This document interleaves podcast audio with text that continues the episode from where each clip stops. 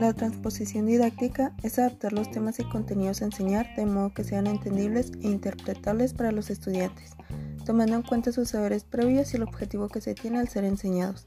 para así conocer cuáles modificaciones son necesarias en virtud de los alumnos y cuáles deben evitarse para no desnaturalizar el saber que se pretende comunicar